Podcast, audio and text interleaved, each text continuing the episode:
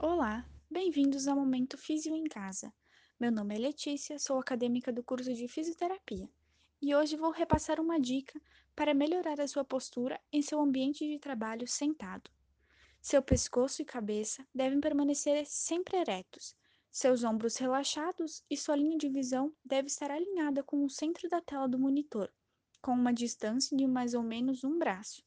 Mantenha a região lombar sempre apoiada no encosto da cadeira.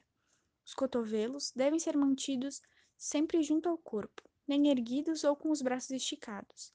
Já os punhos devem permanecer sempre relaxados. Evite deixar as suas pernas rentes à cadeira.